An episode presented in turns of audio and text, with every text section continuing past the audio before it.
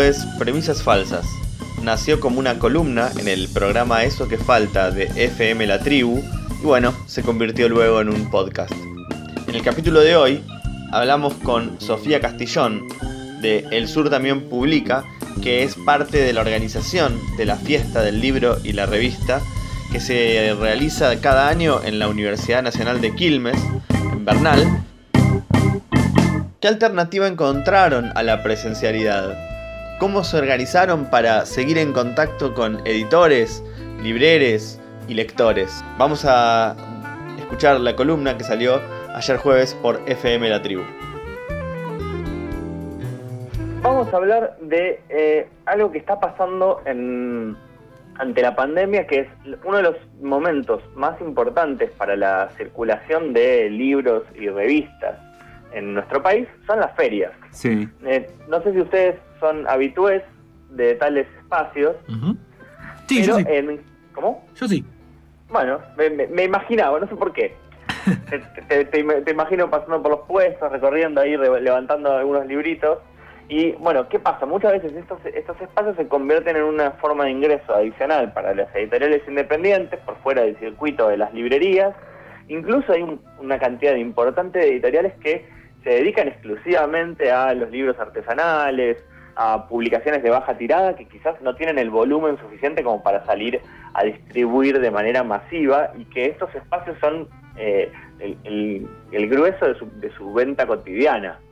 Eh, y también en general se fue armando una red de espacios, de ferias en las distintas provincias, incluso en distintos partidos del conurbano bonaerense, con lo cual eh, se había armado una especie de calendario en el cual esos editoriales podían tener todos los meses un par de fines de semana o de días en la semana en los cuales tener ese ingreso y que ya con seis meses en el lomo sabemos que todo eso no ocurrió. Hmm. Claro.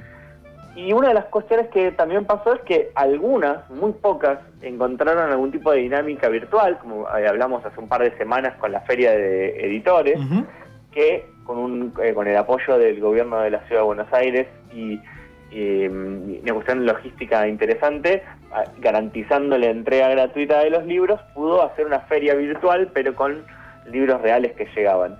Uno de los eventos para mí más eh, interesantes desde lo, no solamente desde de, la venta de libros, pero sino más desde el espacio cultural que se genera en torno a eso, es la fiesta del libro y la revista que organiza eh, el Sur también publica, que es un grupo de eh, estudiantes y graduados y docentes de eh, la Universidad Nacional de Quilmes, mm. en Bernal, y provincia de Buenos Aires, que tiene ese efecto, ese efecto que por eso digo el nombre también es interesante, es, no es una feria solamente, es una fiesta. Hay, charlas, hay actividades. Me, un poco me trae a, el eh, eh, recuerdo de los festivales que se hacen en las distintas provincias, que también justamente siempre van acompañados de ferias, no justamente de libro, pero sí de ferias, en los que circulan, digamos, por distintas provincias, no sé, desde la fiesta del salame quintero hasta la fiesta del asado del asador. Algún día, no hoy Santi, porque me parece que merita más que cuentes vos todo lo que preparaste, pero algún día les voy a contar mi experiencia en la fiesta nacional del ternero en Carlos Casares cuando me quedé electrocutado a un, a un alambre. Perfecto, ya, ya la anoto en mi lista de cosas que espero eh, escuchar pronto. Dale. le mandamos saludos a, familia que tengo en Carlos Casares. Muy bien. Eh, y eh, una de las cosas que, que, también pasa es que, bueno, en esta, en esta fiesta también se dan muchos encuentros pensando en el sector. O sea, ya que vas a estar muchas horas parado ahí atendiendo al público, encontrándote con editores y editoras de otros lugares de la provincia de Buenos Aires, de la ciudad de Buenos Aires y a veces también de otras provincias que viajan para, para este evento y, se hace en los pasillos de una universidad nacional. Mm. Eh, lo que suele haber también es muchas charlas y espacios hasta también de, formación y de capacitación. Así que hablé con, con, parte de su organización, con Sofía Castillón, y le pregunté un poquito que nos, que nos cuente y les cuente a ustedes eh, qué es la fiesta del libro y la revista. A ver. Hola, yo soy Sofía Castillón y hace ya varios años que participo en el equipo del Sur también publica. Eh, todos los años organizamos la fiesta del libro y la revista en la Universidad Nacional de Quilmes. Eh, la propuesta es invitar editoriales autogestivas, especialmente de zona sur, pero bueno, ya estamos ampliando, eh, a que participen en un espacio de fiesta que ofrece también un área de feria donde pueden eh, vender sus libros y sus revistas eh, y, bueno, ponerse en contacto editores con lectores. Y en paralelo también organizamos eh, espacios de formación, tanto para editores como para público en general. Todos los años la fiesta es temática, entonces los espacios de formación también están vinculados al tema. hemos organizado, por ejemplo, un año sobre literatura infantil, eh, otro año hicimos Cortázar, es bien variado y, hace que sea un espacio bastante dinámico también. Un poco la, fiesta, la fiesta temática cada, año con una, premisa distinta y un, poco explicar también que eh, es una iniciativa que se corre totalmente del monopolio de la feria como las que organiza la Fundación del Libro, ¿no?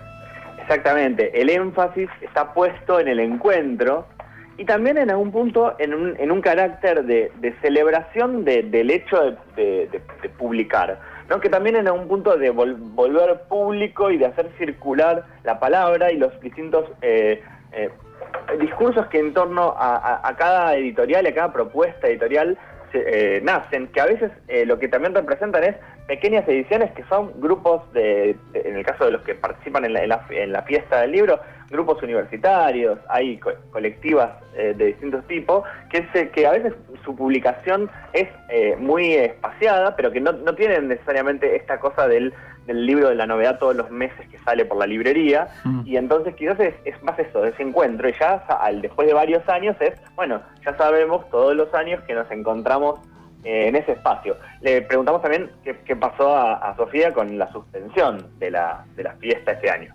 La fiesta este año está suspendida por eh, la pandemia y la cuarentena, lógicamente, pero de todas formas eh, seguimos en contacto con las editoriales, con autores, con el público también.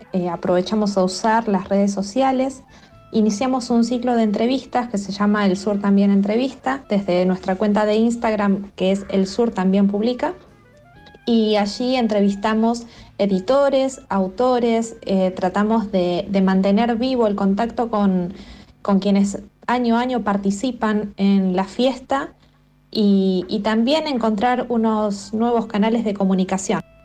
Mantienen la comunicación y el contacto a pesar de, eh, bueno, el distanciamiento, el aislamiento.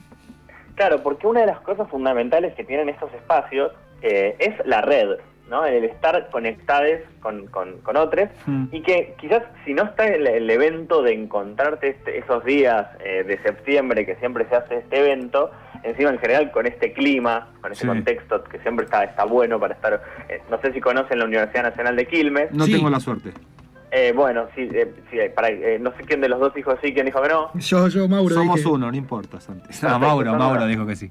Bueno, eh, Ale, te, cuento que funciona en un espacio que tiene aire aire libre, digamos, tiene tiene verde alrededor. Uf, yo que vengo de MT.